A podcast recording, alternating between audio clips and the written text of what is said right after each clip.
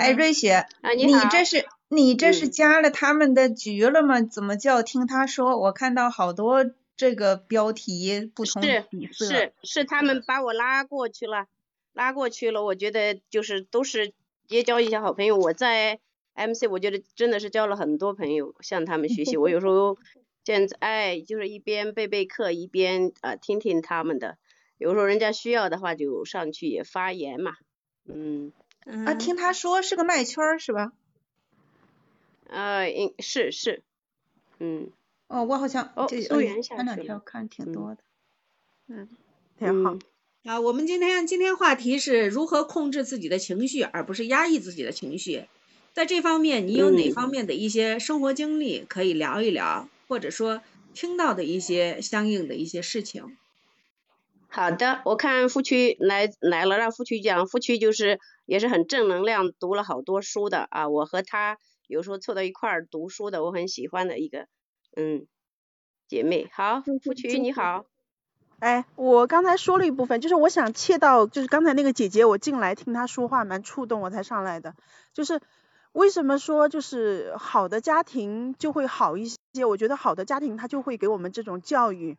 父母从小就会言传身教，就是让我们知道，就是怎么样去体贴别人，怎么样去尊重别人，怎么样学会控制自己的情绪。啊，当然这是好的父母啊。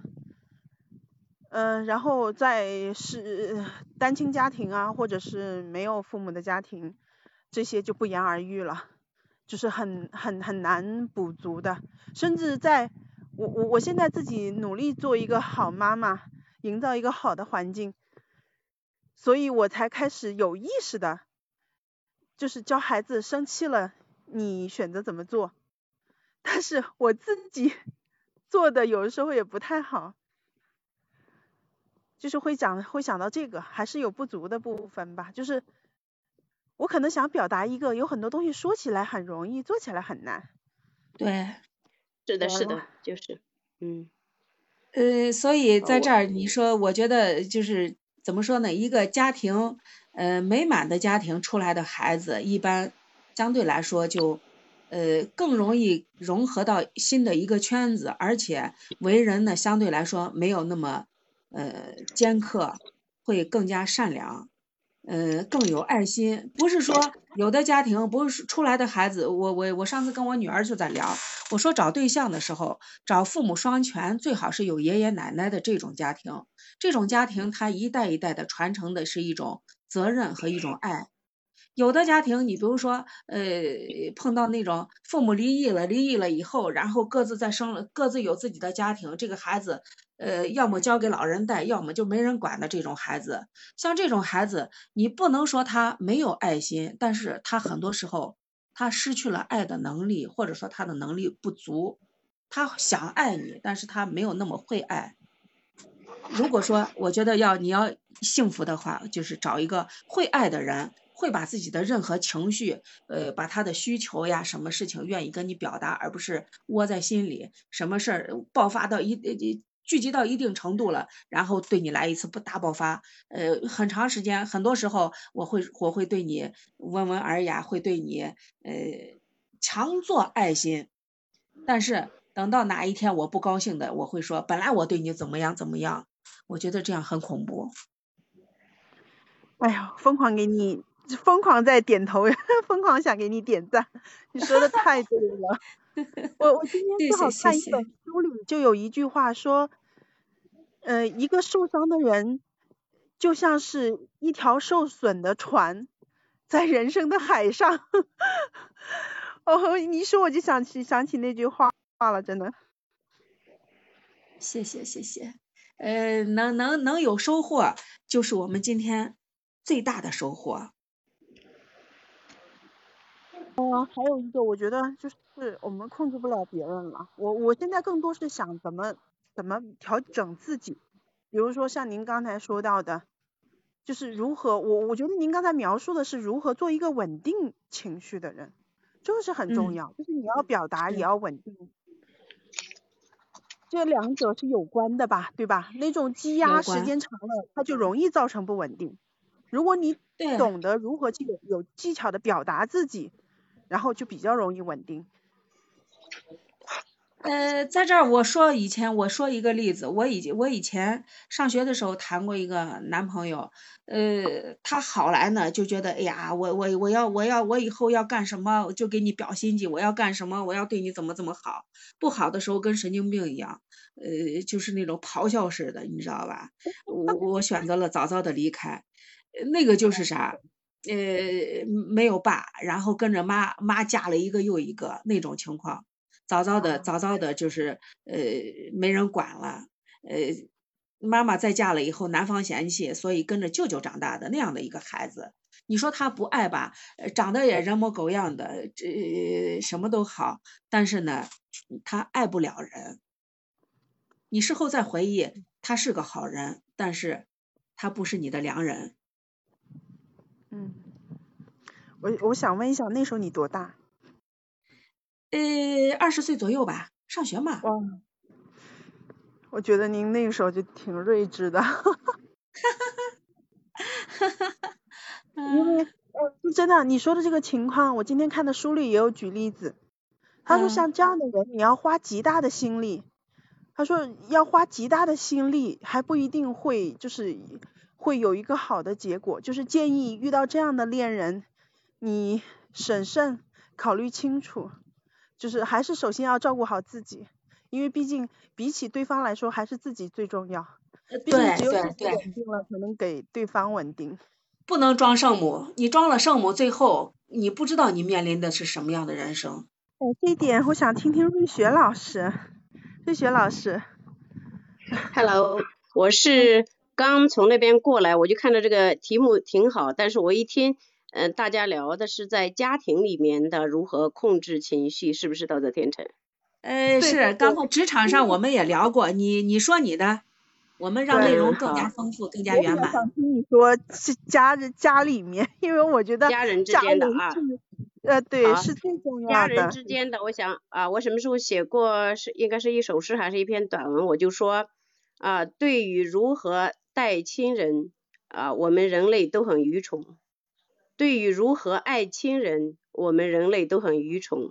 就是说什么意思啊？就是我们啊，我可能可能就是稍微的，我是非常喜欢道则天成呃的个性啊，就是我我自己是一啊不断的就是觉得觉得就是我们可能啊会。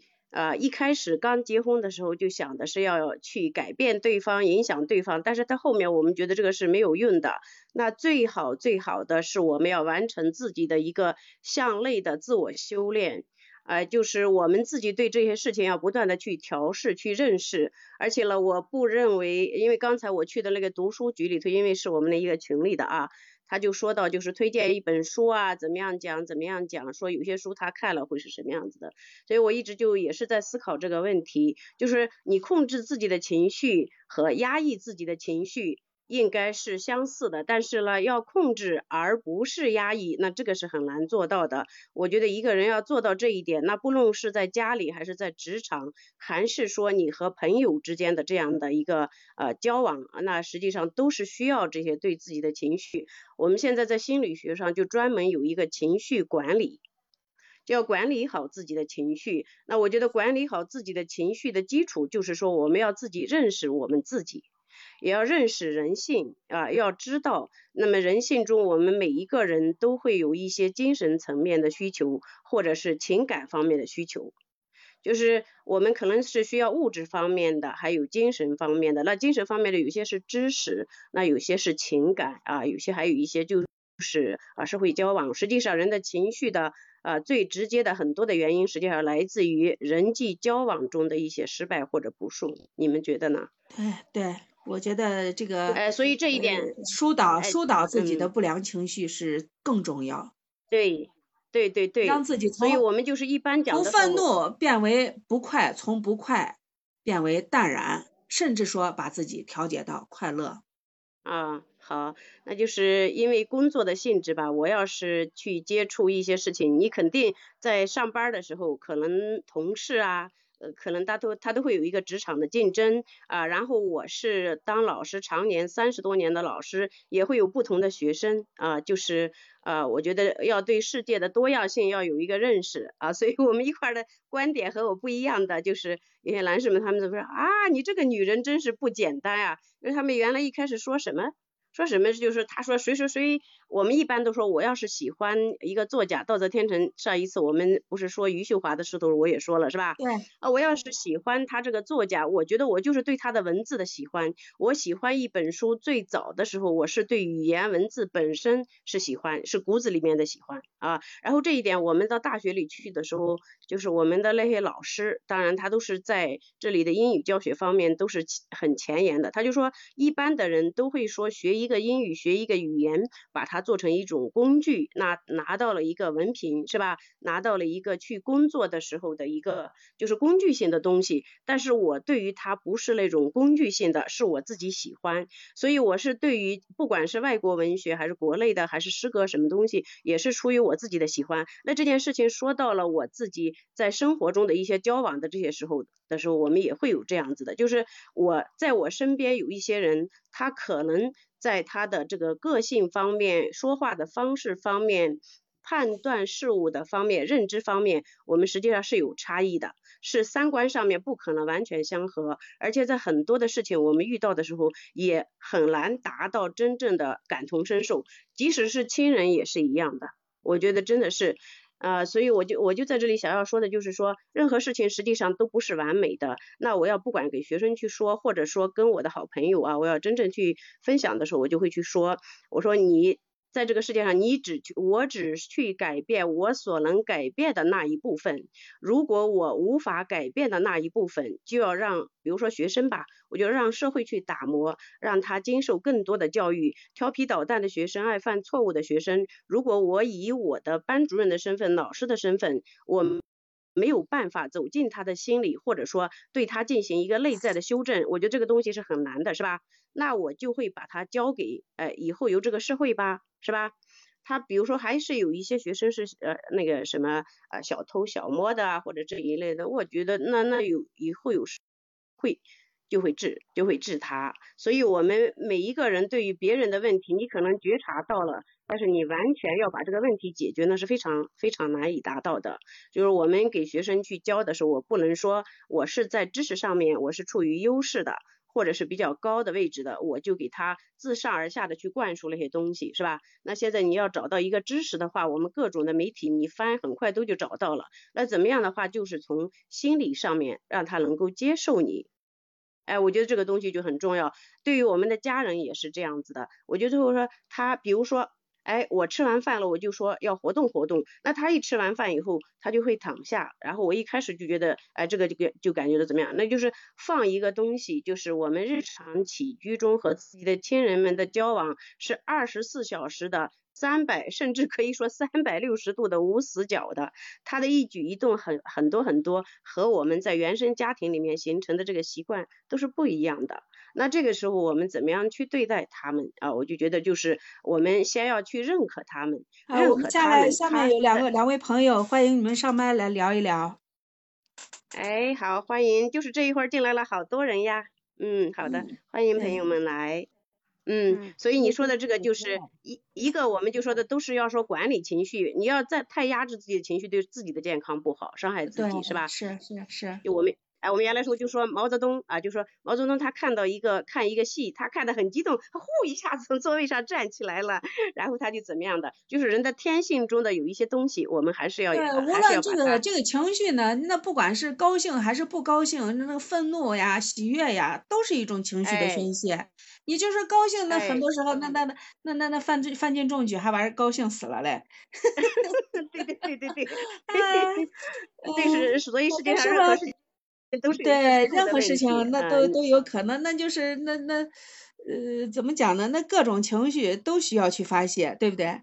对对对对，就是的。你要是光是说一个控制你的情绪，你把你自己控制，把自己弄得心里弄得压抑的也受不了。你也有要有一个有一个宣泄的一个出口。窃喜，那高兴偷偷的高兴也是一种，也是也是一种压抑。你听，你看咱们道德天成的这个笑声多么治愈啊，夫妻。嗯嗯，就是就是你要接受你身边的那些人啊，他就是我要被笑死，这个窃喜也真是也是一种压抑，也是一种压抑。对，你想，那有的时候那比如说呃偷偷的高兴还不能给人说，对不对？你一个单位的是独乐独乐乐是吧？众乐乐，属乐，是吧？你 大家一块儿笑一笑多好，你一个人偷着笑。那单位里面，比如说涨工资，大家之间互相不能互互相之间不能通气儿。你不管人家涨多少怎么样，那你自己涨了，你还不能给人说，你是不是得偷偷高兴？那那不也是 窃喜？那可以到这来说。是是是。是是是，就是我们说的，就你你才一说以后，道德天成天成一说以后，马上把我启发了，我就想到啥，就是说我们结婚的时候就是要还是要搞那个仪式，是吧？两个人偷偷的私奔了，到处在一个偏远地方找一个什么牧师，或者甚至没有找，你自己走了就没有这个意识感，就是说没有父母的祝福，你的那个快乐幸福，你觉得是非常的幸福，是你一生最大的幸福，但是没有人在身边，没有人去分享啊，是吧？对对对对，这个我就感觉到这个就好像。没有那个安全感了，是不是夫妻？对对对，呃，这个呃，你们刚才说的，那当然我想到《黄帝内经》里面讲到的，就是，嗯呃，它讲究的是情志的调节，就是如果如果太欢喜了，你把它往回调一调；如果太悲伤了，你把它往回调一调。然后把找尽量的找自己能接受的一个呃呃舒适的一个点。哦，对，还有就是。在合适的时候把它把它宣泄出去，不管是哪一种，比如说像春天的时候，这个花草树木发芽呀，然后你也跟着就是让自己的情志舒展。那下狂刮狂风下暴雨的时候啊，你把自己这个不愉快也调动出来，跟这个天气宣泄掉。我觉得这都是养生的方法。对，对对对，没事了，进到山里了，进到山里了，把自己的平常的不快对着山喊喊山嘛，吼一吼嘛。对，对对对，道法自然嘛。嗯，那不管高兴还是不高兴，喊一喊都舒服。好，下面的苏木还有多多，还有珊瑚，珊瑚，好，上来也分享一下，上来聊一聊。就是的，嗯。就是，然后我觉得有些事情，你要是特别愤怒的啊，愤怒的这个情绪，确确实实是需要克制的。就是像愤怒啊、生气这些消极的情绪是要克制一下，克制一下。但是你自己，比如说拧个身先离开，然后想一想，再想。有很多时候，当时觉得天大的事儿，说实话，睡一觉到明天，你仔细再想，都没那么大。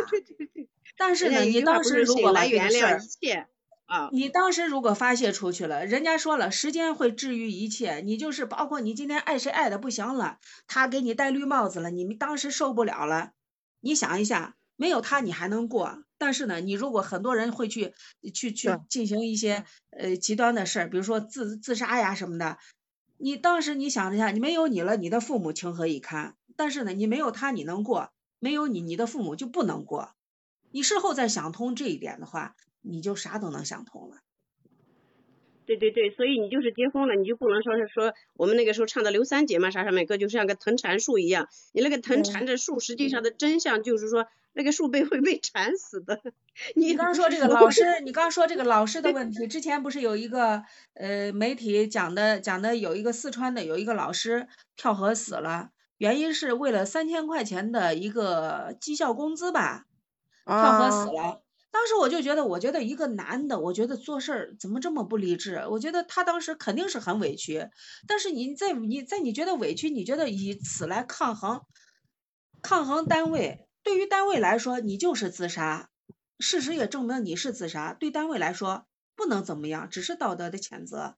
但是对你的父母、对你的妻子、对你的孩子来说，对他们来说，那就是天都塌了，对不对？这种情绪你不控制自己的这种不良情绪。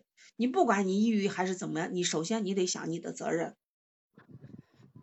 是的，我觉得对那个那个人三千块是个导火索，那在这之前绝对他心态不好，是不是？你想你的命就值了三千块钱啊，是吧？而且我就觉得好些事情他这这一次哎，一般的学校他都不会的，就是说他是这一次给你少发三千块了，下一次你要说了，他给你因为政策性的一一查过去了就没有，他下一次会给你平衡一下，会给你解决的，是不是？带班儿带班儿是学校光欺负他，让他带的最带带让他带着最说是总说他是教课教的好，让他带着最重要的班儿，然后给他发的是最低的工资，然后给别人就是意思就是就是处事不公嘛，嗯。这个事情怎么去说呢？啊，就是他这个这个世界上也没有完全公平的事情，你说呢？